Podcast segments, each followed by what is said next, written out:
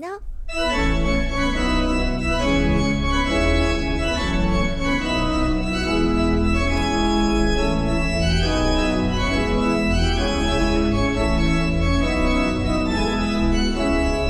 张小年的约饭日记。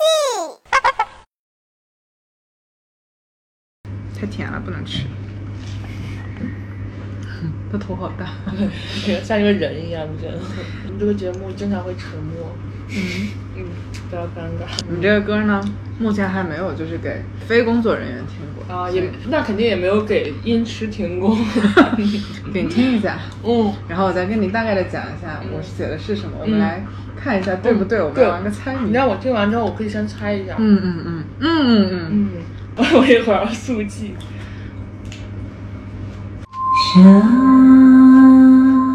早就下了好久，一整夜的温热也就停在窗口。月亮带我飞去梦游，听想着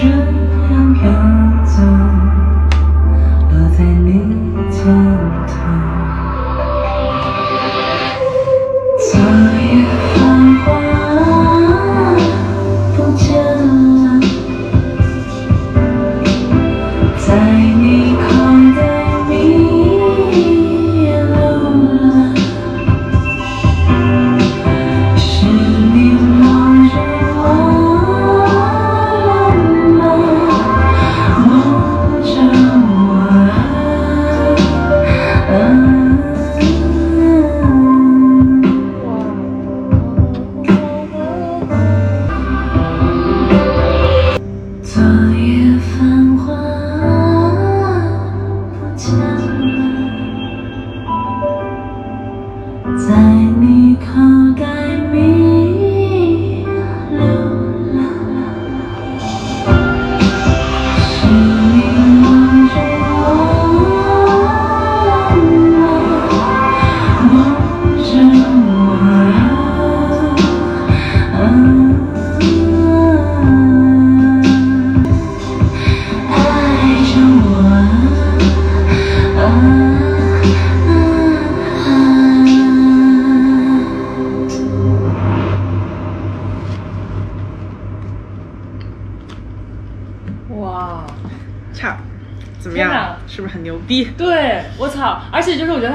传唱度，我现在就已经会，我还记得那个调，就是如像我这种人，我都记得那个调。哪一个？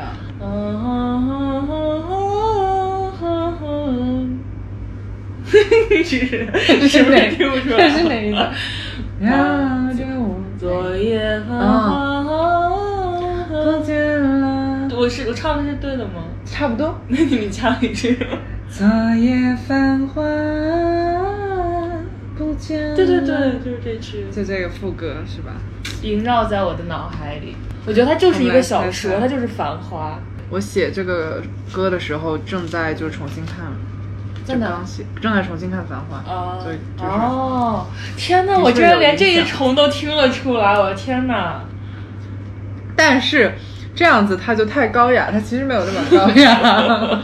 它还跟梦有关，它是一个梦。对，它叫春游。然后这首歌呢？这首歌叫春游，哦，但是的确和梦相关。嗯，你把游换掉就行。对对对，就是如果让我给它起名字，我会叫它梦游，因为我听到好几次梦游。对，差不多。我跟你说，我听到了什么？嗯听到了月亮飞到了梦游，嗯，一睁眼的温柔，我在你的肩头，挽留水流要走，你呀已经坏了很久。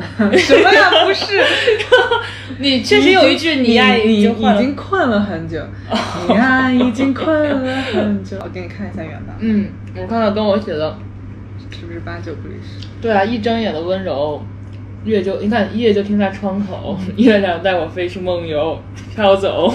观众朋友们，它还有空格，有画画，然后有波浪线，这是一个图文并茂的。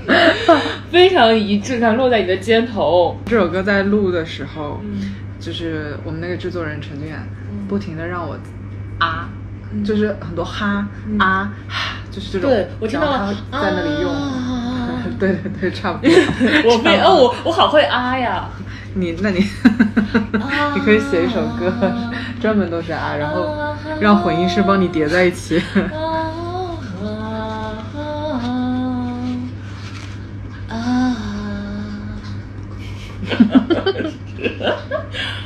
哎，那为什么要组乐队呢？就是他跟你一个人唱歌。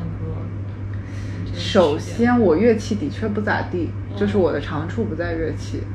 然后，第二就是说，我也不会制作嘛，而且我对这个没有什么兴趣。嗯组乐队的话，就是我想做原创，然后以一个乐队的形式来展现，我觉得更好。而且，其实乐队有一种奇妙的情谊在，尤其是大家一起参加比赛，一起做现场，是，对，像一起创业，嗯蛮像的。这首歌刚刚听的那个新歌就是完全撒开丫子做。嗯。这首歌是这样子的，就是我们工作室买了一个紫色霓虹灯，然后有一天晚上我们两个人就是在工作室闲着无聊，我就把那个灯打开来了，嗯。然后就把其他灯关了嘛，然后就他就感觉那灯巨好玩，就那个紫色的迷蒙的光，他就是敲了一段，嗯。然后他就说这个当副歌，你填个什么词啊？嗯。你填一个迷幻一点的，嗯。听起来比较嗯。那个嗯，对，是梦幻一些的。然后我嗯就开始想，然后后来就发现说，哎，还不错。然后那天晚上就把这首歌给那个写了。不是说你在重庆看《繁花》的时候写的吗？不是，我是重新看《繁花》，不是在重庆看。我觉得你们俩创作好自由啊。主要是就是他完全没有办法干涉我写什么词，嗯我完全没有干涉，没有办法干涉他怎么作曲。嗯就是因此，我们对我们互相的无知成就了对方的自由。你们俩是怎么认识的呀？我们是另外一个师兄介绍认识的，跟相亲似的。就是我说我想再组个乐队，啥叫再组一个？你之前已经组过一个了。上，大学的时候组了一个，毕业以后过了一年多，嗯嗯，工作太忙解散了，嗯解散了半年多以后意难平，想说我还是想组。嗯。哎，那你是毕业之后你没有直接做音乐，你还工作了？对我啊创业嘛，我做了百家呀。我都不知道。哦，没有，我一七我一七年一月份才开始做音乐的，因为当时刚毕业的时候，就是我爸妈怕我饿死，不让我做音乐，嗯。那怕你饿死就就让你创业。可能我爸妈至少觉得说，嗯创业能学到点东西，嗯。有点工作能力之类的。你是本科毕业之后创业的？对，这百家是干啥的？嗯，自主招生教育，哦。啊，你为什么会做那个？你太不像了吧！因为就是教人家干嘛？唱歌？我那个高三自主招生的时候唱首歌。不能，自主招生的时候不能唱歌。因为我高三的时候就是也是拿的这些加分嘛，拿了一堆学校的，所以就有一堆经验，然后我们又啊传了一堆人，就是就是你看上去非常不像一个学习好的人。我是这样，我的确不是一个认真学习的人，嗯但是运气都还行，所以学习成绩也还可以。真的啊！我一直你以为我文凭是买的？是不，就我一直以为你是就是留学生什么的，就以留学生身份考了北大。我不是，天哪，原来你是一个有文化的人。我想哭。我我甚至我的一开始歌词能看出我来甚至一开始都不相信你是北大。我们高中还挺牛的，我的高中我们是上外附中的嘛，啊，因为我还挺多同学都知道的。那你做了一年教育，然后呢？三年，嗯，一四到一七。啊，你做了三年。哎，大家真的是互相都不了解彼此，啊，这年多的友情如同稀释。嘟嘟，寂寞，嘟嘟也要让我们来了解一下。握手。那不如我们说一下生平好了。就是你从小到大就是规规矩矩的上学考学。我现在在国外出生的嘛，嗯。然后我大概是五六岁回国，嗯。回国以后上了两年幼儿园，就是北京昌平那里新建了一个私立学校，嗯。那个时候不需要北京户口就能上。嗯。后来因为我爸工作调上海，我得转学去上海嘛，嗯。然后我在上海也只能上私立嘛，没户口。嗯。然后后来上了几年私立，在私立的时候，也就是因为我在上海是普通话最好的，因为我同学普通话都很差，然后老师就让我参加那种就是什么朗诵比赛什么的。嗯后来拿了一些奖以后，就拿去考我现在那中学了。啊然后考试的时候本来应该挺难的，应该能把我挡掉的，嗯因为我也没有认真学习。可是遇上那一年非典，只要面试。后来上外附中，就是我们那个学校是七年，对啊，六年级上到高三都在那个学校，初三是保送的，所以也没参加过中考。嗯然后我们那个学校每天三点放学，放学了就组社团，嗯所以就没有特别大的压力。嗯，那你大学专业是自己就是最喜欢的。对，当时我就想说，我想读中文，我就不想保送外语系。我们可以保嗯，外语，对啊，上外附中应该可以保保国外国语。我当时就想读中文，后来我就高考把中文填了一遍，就是北大、复大、厦大、山大四个志愿。哦，我原先读中文系是因为我就想找一个专业可以一天到晚躺着看书嘛，嗯就是看书就是这个专业做的事情。那后来也发现中文系有很多事情 比如说我们要背一整本字典，有没有搞错呀？但大部分时候我都挺快乐，大部分时候都是我们宿舍四个人躺在床上看。看书，天呐，好幸福啊！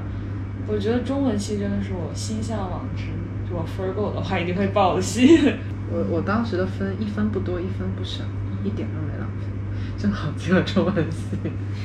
天呐，原来你的生平是这样的，就我猜测的你的生平是，就是从小在各种国家长大，然后不怎么好好学习，然后最后凭借留学生身份上了北大。刻板印象多么的可怕。对啊，但是我进了北大以后，就是还挺学渣的。大二、大三上吧，我就一直在组乐队了。我一开始不知道可以组乐队，我是后来认识了我一个我们一个师兄叫杜凯，嗯然后他就跟我说你可以组乐队啊。然后当时我就跟我第一个搭档就是试着演出，嗯就那个时候一周大概有两三个驻唱，嗯然后我们就一直演演演，然后后来就演别人的歌。再后来杜凯说你们可以试着自己写歌呀，嗯 然后我们就开始写。天呐，像一个一个乐队版的老肖一样，这个对，就就是一个 NPC，一个我生命中非常重要的 嗯推动者。包括后来，就是因为他是用他的行为证明了，就是圈外人也可以跨到这个圈来，把这作为职业，并且做得很开心。他就是这样的，对，他是历史系的，哦，然后他，嗯，他们非常厉害，我非常钦佩他们。然后，而且他原先也不知道怎么做专辑，最后他做了自己专辑的制作人，哦就是一点一点，就是他证明了你完全可以做这件事。他多大呀？他比我大，我今年几岁？他 比我大五岁左右，哦，别算了。然后我们我们基本上每一次，比如说乐队快解散、快崩溃的时候，都会找他聊天，他就能把我们重新的捏起来。婚姻咨询师。对，然后会给我们展开一幅新的图片，然后我们就会朝下一个图片走，就大概就是这样。那杜凯他们的乐队，现在他们也在做乐队。对他们一直是 Mr. Miss。哦，他是啊，他对，是那个里 Mr. 边的 Mister 是 吗？对，哦，他他对他非常棒。我记得最近看了一个啥，还是他们唱的哦，那个乘风破浪第二期开场曲啊，对对对对，明天的烦恼将你明天将天降散哒哒哒哒哒，对对对。对，特别好。那他是怎么开始做的音乐？他太逗了，他也跟我讲过，他就是高三的时候，他要考考北大，然后高三的时候，那个大家复习都很很压力很大，他突然爱上吉他，他就自己玩，然后一天到晚就抱着一个吉他在那里弹，然后他老师不让他弹，让他复习，然后他就想说，好好，我考完了我就可以玩，然后考完了以后就一直玩一直玩。后来就是参加完北大十佳以后，他觉得说他需要一个女歌手，他要组乐队，然后后来在组了乐队以后，慢慢的调整，就是是那样走上来的。这中间有很多次，就是选择要不要继续做乐队的时候，他都选择接着做，而且是用尽各种方法来补贴做，所以就是从来没有放弃过，哇，这得，我觉得他的意志力，他的这个极强，对，极强。嗯，好牛逼啊对！那你是怎么想清楚要做的？就我当时，嗯，就是从感性的来说，就是当时，嗯，创业压力挺大的，嗯然后有一段时间就是自己反正也排解不了了，就大概就这种。结果呢，那个时候杜凯给我介绍的人和我组的乐队，嗯就是偶尔接到了一个很小的演出在中关村，啊，我记得很清楚，那个时候报酬是多少？一个人一千还是多少？我忘了。然后结果演出完以后，我九尾的心情特别好，然后特别开朗，非常整个人非常放松。然后演出的那一个小时过得很快很快。然后我当时就知道说，就是其实我就是真的很想做这件事，因为我大概从小就想当歌手，只是各种时刻都觉得说这不是最好的选最最好的选择，嗯就这么觉得。然后也不是一个安全的选择。然后那个时候我就觉得说，我觉得，嗯，哦，而且那个时候我刚过完就是二十五岁生日，嗯呃，这期我年龄算的差不多。然后我当时就有一种很强烈的感觉，是我再不做幕前，我就得做幕后了。如果我再要进音乐行业，嗯，然后我就想说，那就现在一说。嗯，我印象特别深刻的你的一个场景，就是我们五月的时候在黄山那次，嗯就是楼下不是有一个 KTV 啊吗？，好爽啊那天。对你说的那番话，你知道我都快哭了吗？就是那天是本来是就我们俩。呃，发现了那个唱歌的地方，然后进去就是我大摇大摆，我也不知道就乱唱，然后你你也就是点了一些你你的歌唱，结果后来大家都来了，但是当时就是你一直在点你的那些歌唱，对对，然后我当时还心想，就是马小玲这么不社会的吗？就是她怎么成了一个麦霸？这歌手不都应该到了就是这种地方应该隐退吗？嗯对，然后但是你就是唱完了你点的最后一首歌之后，你在台上说的那段话，我真的快哭了。当时就说什么，嗯，就是因为真的是太久没有唱歌，太想念那种感觉了。对对，当时真的，对对，其实真的是就是，你要说这半年不演也行，写歌也行，但是少很多很多东西，嗯，还是少挺多，挺好的。我以为那天晚上没人听我说话，怎么会？我记在了心里。好感动。那那你们这个风格是怎么确定呢？复古流行？我这个就受杜凯很大的影响。就嗯杜凯有一个做音乐的理念是历史索引式，就是文献制的，就是、嗯是这样子的，就是你那不就是《繁花》吗？就是我通过《繁花》这本书索差不。多，就是但它更夸张一些，嗯。它是横向的是作品，纵向是历史时期嘛，不同历史时期找出所有的作品，嗯。然后去一个个翻唱，看观众反应，然后看和女歌就乐队女歌手的声音契合度，嗯看两个人的感觉，一直翻翻翻翻到某一个时期，他觉得最好，嗯。那么这个时期的音乐作品是值得深究的，然后再去深究看这个里面的音乐理论能不能对创作有所影响，就是是这样子的，所以它有一个庞大的曲库，嗯。这样带来的其实是你起，就是这样带来的第一个就是说你呃你还挺扎实的，你真的找到了以后，你就知道说这个适合你。嗯。但是弊端呢是它有个非常长的缩影过程，因为很多时候是这首歌就百分之九十都行，那百分之十怎么都不爽。嗯。还有的时候是这个和那个我也听不出来哪个更好，嗯。就大概就是这样。嗯。然后还有就是比如说你总会气馁，你已经翻了，已经翻了很多个时期了，然后嗯觉得很累了。然后还那那你们现在这个是哪个时期呢？我们其实是上世纪就是六十到七十年代，然后美国的流行歌曲。哦嗯，然后正好就是我在写词上面找到了一个契合的点，是我写的是就是香港黄金年代的歌词风格，所以就是这样子复古。就是因为还有一个问题是你要把它本土化，你你举绝对个例子，就是不能写香港黄金时代的。就是就比如说像我有一首歌是叫谁怪谁依旧，嗯然后它听起来是有一些像呃，就是谁怪谁依旧这句话是有一点像粤语的嗯普通话的，因为它是不通顺的。啊对，然后还有比如说像我所有的夜有所梦，就都是这种其实不是现代语系、嗯语境里面的东西。哦，所以这个其实跟汉语言文学还是是的，和我的本科专业还是有些关系。天呐，真的，哎，我这次真的是改变了对你的印象，而且你还在拿学就做学术的态度做音乐，我真没有想到。这这个态度完全是杜凯教我们的，但是我觉得非常的扎实。嗯，哎，那美国六十年代的那种，上世纪六十年代的是什么？就是首先来说的话，你可以听，就是我们歌里面的配器是比较古老的，就是其实很多流行歌不会听到这样的配器。第二个的话就是混音，就是其实我们的混音的人声是带一种雾感的，就是带一种复古感，它不是那种就是加大混响的。什么叫木感？？就我们的人声不会那么清晰，然后为了使它更流行，已经把人声放大了。原先是希望人声埋在整个的制作里面，嗯就是那个编曲里面，嗯就是希望人声听不清楚，嗯因为上世纪你的那个放播放设备没有那么好，人声是不可能被听得很清楚的，哦就是大概是这样。就混音上也做了年代的处理。对对对，对所以我就听你们的歌，我经常会忘记这是在听有歌词的歌。他要隐埋掉他想要写的风格。哦，你看这种配器，一点都就它是华丽的，但它不是现代的。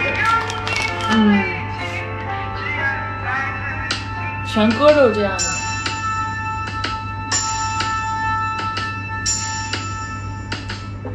爱你，我所有的千姿百态配乐乐就是这样。第一是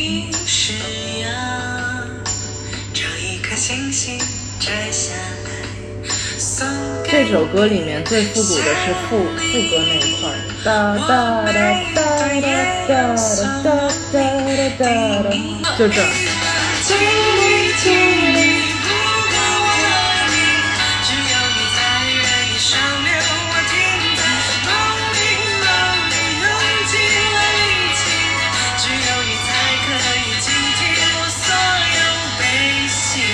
哇，哎，那你开始做音乐之后，你爸妈就是对于你的未来的期待啊什么的，会有冲突吗？其实还好，没有什么冲突，因为原先他们总觉得我要做音乐是就是，比如说我想开个副业，想玩儿。后来就是我真的就是我把我爸妈摁到我的原创音乐会来听听作品，然后看来的人的表现，嗯他们发现说这个世界上除了他们还有人知道我们在做音乐，嗯然后有陌生人，然后听完作品以后知道我们是认真的，嗯然后我妈就就我爸妈就没有再干涉过我，就一直很鼓励到后来。我觉得你还挺静，就是这个静静还挺突破我对一个音乐人的想象。可能是受杜凯影响吧。嗯你想写音乐已经比写论文还要嗯，严工作量大，对，对，对，其实受他影响真的挺深的，因为就发现说可以不用那种就是花天酒地的方式做艺术，嗯就是你完全一个人就可以做，然后你好像想做就可以做，也不需要你有什么社会关系，嗯就是就他给我展开的是一个完全不一样的世界，嗯也是这个世界就是给了我们两个人挺大的信心的。啊，也是因为这样子，就是我妈认识了他，嗯然后我妈和一直觉得杜凯是个非常棒的小伙子，嗯觉得说这么踏实，嗯然后勤勤恳恳的音乐工作者，觉得说就是我跟着他应该会受到很多的帮助和照顾，也不会走上歪道。哎，那你觉得，就是从你的角度上来看，你觉得那些在校园里边，然后很喜欢唱歌，就是的年轻人，他们想要从校园歌手变成一个职业的音乐人，就这中间的，你觉得最最重要的坎？做音乐挺考验耐心的。这个行业的问题呢是没有那么高效化，有很多东西真的是靠互相的欣赏或者是一时的对嗯，但是有很多很棒的人会，就比如说你找他，你跟他聊，他就真的愿意帮你，就是这样。所以就在里面真的有一种就是随机沉浮的感觉，所以就准备好这个耐心，我觉得还行你。是什么时候想明白这一点？随机沉浮。呃，我刚一七年做的时候，有很多环节我希望控制，因为我觉得我已经创业了嘛。然后当时对啊，我觉得这个跟创业者心态还挺矛盾。对，当时公司一百多个人，我觉得我已经挺牛了，就是对付这算啥？不就是俩人的乐队？嗯然后我就希望能控制我的合约，控制我的第一张专辑的质量，控制我第一张专辑的投入产出比，跟尽可能的使它商业化。后来发现说不可能，每个环节都会失控，每个环节都有它自己的规则。然后呢，杜凯就和我说，这个，嗯，你不用着急，我跟你说，你的原则就是有演出就去，然后有谁来找你，你就帮他忙，嗯慢慢的就会来了。然后我我当时心里想，这效率太低了，嗯对吧？这一点都不符合我的风格。后来我发现就是这样，嗯就是所有帮助我们的事情都是偶然碰到的事情。然后我们做的真的就是说，当我们实在没事儿干的时候，我们就演出，就就这样。嗯所以我后来就干脆就是臣服嗯这些东西，就不再想去控制它了，就把歌做好。因为后来我就发现，在音乐圈最重要的是你的作品好，然后你给他听完了以后，他马上知道你该在什么位置。嗯如果你没有作品，一直在打交道，也打不出结果。嗯这种感觉。就我不知道你有没有看十三幺有一期采访唐诺的，嗯，我没看那一期，但我很喜欢唐诺。那一期给我的就是触动挺大，就唐诺一直在书写嘛，嗯然后但是他就是一直没有他老婆有名。对，而且他的出版已经快到了出版商不愿意给他出，因为赔钱。但是他就说我的作品就是我写完了以后站在广场，就是呼唤作者等他，呼唤那个读者等他过来。然后那时候给我的感觉是，我就愿意做一个这样的音乐人，就是我的作品放在那里以后，他就在广场里面，他呼唤他的嗯，朋友。好能沉得住气呀，啊！但其实我我第一次有人这么形容我，嗯是吗？第一次啊，还挺神奇。就是我总觉得你是一个很沉、很静的一个人的感觉，就是很稳。我觉得可能有一个原因是我的搭档也特别好吧，嗯，他完全支持我做任何决定，然后他其实没有很多的欲望，他就想把歌写好。就是我们其实，嗯，遇到很多事情的时候，比如说我焦头烂额的时候，他就是在写下一首歌什么。他的那种纯净也很能稳住我，他这种纯净，你跟他组乐队之前，你看完全不知道。我认识他的时候，他是个打鼓的。我们写第一首歌的时候，我才知道他会弹钢琴。嗯，等我们弹完钢琴试 demo 的时候，我才知道他会弹吉他。我什么都不知道。你看，你看，你你是，所以就是就是不要怪我不了解对，你。是这样的，就是因为我们第一次见面的时候是乐队缺一个打鼓的，嗯然后他就是把他叫过来，他就打那个非洲鼓，嗯，就坐在那个鼓上打。结果后来发现他是我们所有人的音乐造诣最高的。天哪，扫地僧。对对，就是扫地僧这种感觉。而他能容忍我非常多的缺点。其实对我来说，音乐就是最大的吸引我的点是创作，是故事性，不是音乐性。嗯嗯，这个是我的最大的缺点，因为一个理论上一个歌手应该飞速的在音乐性上有所成长，但是我几乎就是他拉着我往前走这一块，我就只是喜欢故事性和创作性。嗯，这是他能容忍我的点，但是说实话，很多乐队其他的都不会不太会容忍，因为这样的人跟不上。但他就帮我就兜着所有的排练这些方面，他就兜着，他提前处理好了告诉我，嗯然后我只要在那里面就是排就可以。所以他更像一个制作人。对他，我觉得他制作人的角色当的非常好，嗯就是他自己都不知道他当的很好，因为他一直觉得他是个很懒散的人。故事性是怎么展开讲讲的话，它是个什么？就是具体来说的话。嗯，就比如说我上一张专辑的制作理念，就是说每首歌里讲一个故事，嗯，就是这个是它的故事性。嗯然后我上台演出的时候呢，我这台演出没有砸掉，就是我把每个故事都讲完了。那哦，就跟其实就跟那个演演话剧一样，你给他有一个人物小传，就即使你没有呈现，就是即使你话剧里边故事里没有这个东西，但是你自己心里对对对。有这个信念感，对。就是信念感。差不多，因为你可以看我这里就面的歌比如说你的都有什么故事呢？就是很很强，就故事性非常强的是，比如说像，嗯，《山海经》这首歌，嗯《山海经》这首歌其实是我有一天晚上做了一个梦，然后我梦到就是嗯，有一条很大的江，很宽，然后我在江的这一边，然后我的爱人在江的那那一边的二十七层楼就很高，在窗口，然后在梦里面就有一个人告诉我说，我必须现在跨过那个江去找他，不然我们这辈子就见不到了。然后我在梦里面那个江就很很湍急嘛，浪涛很大，就过不去。过不去以后，就发现江里面有一只鲸鱼，我就跳到鲸鱼的背上抓着它，骑着鲸鱼飞过去，飞到二十七层。嗯就是在梦里面，就我现在说比较快，在那梦里面抓很久，嗯然后被冲来冲去的，然后最后就是见到他，我就醒了。醒了以后，我就写了这首歌的副歌，叫做“我会骑鱼望江，隔着山海，也要爱你”。陈娟以为我是抄的，她百度这个词，后来发现说没有没有这个写这词个词。我说这就是我做梦的时候梦到的。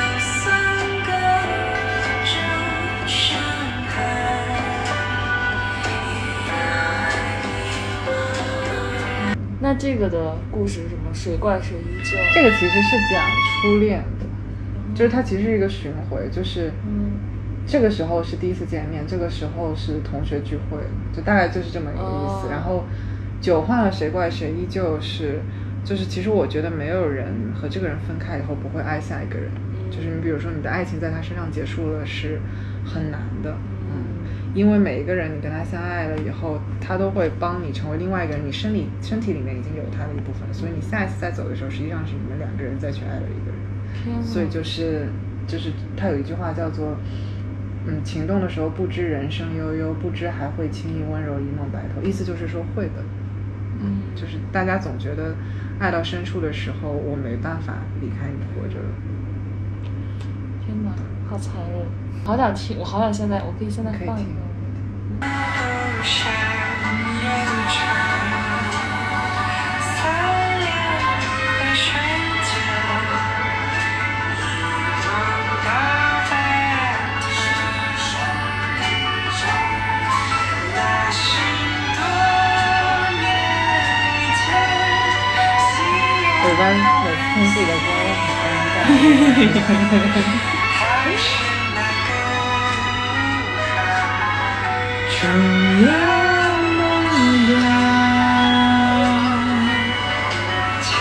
就是这种叙事也是偏就是粤语风的普通话的叙事，不知人生悠悠，不知还会轻悠悠，其实都是病句多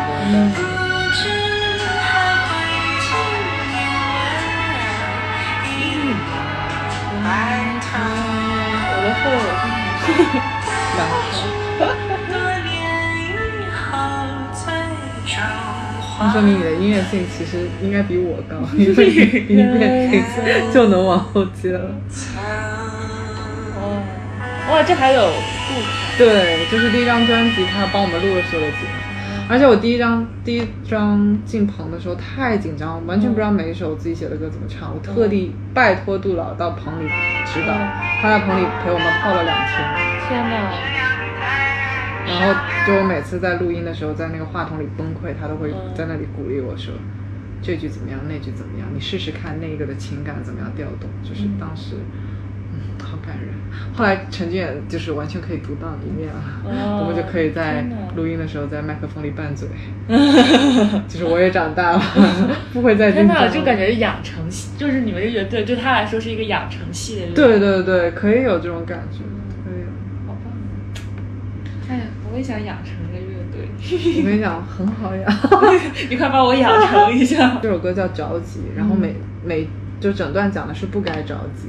其实它讲的是两个人在就是西西湖旁边的雨夜第一次相遇，当天晚上又必须要分开的一个故事，所以它是一个六段落的循环，就是前三个段落讲的是遇见，后三个段落讲的是分开。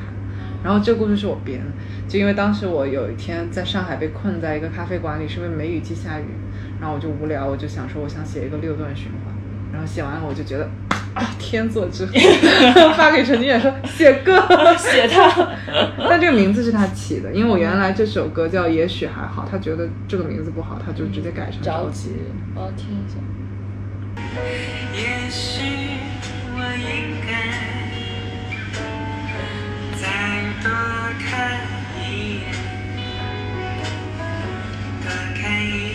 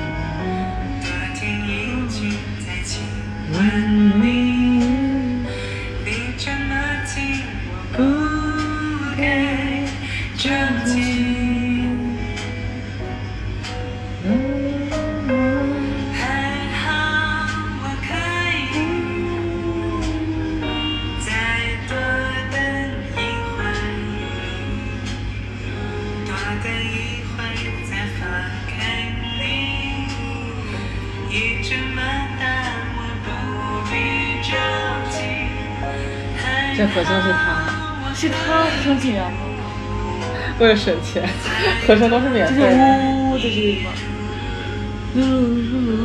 我就是我要发的那个新 EP 嘛，还请我妹当了一下和声，就有一首歌她给我合了。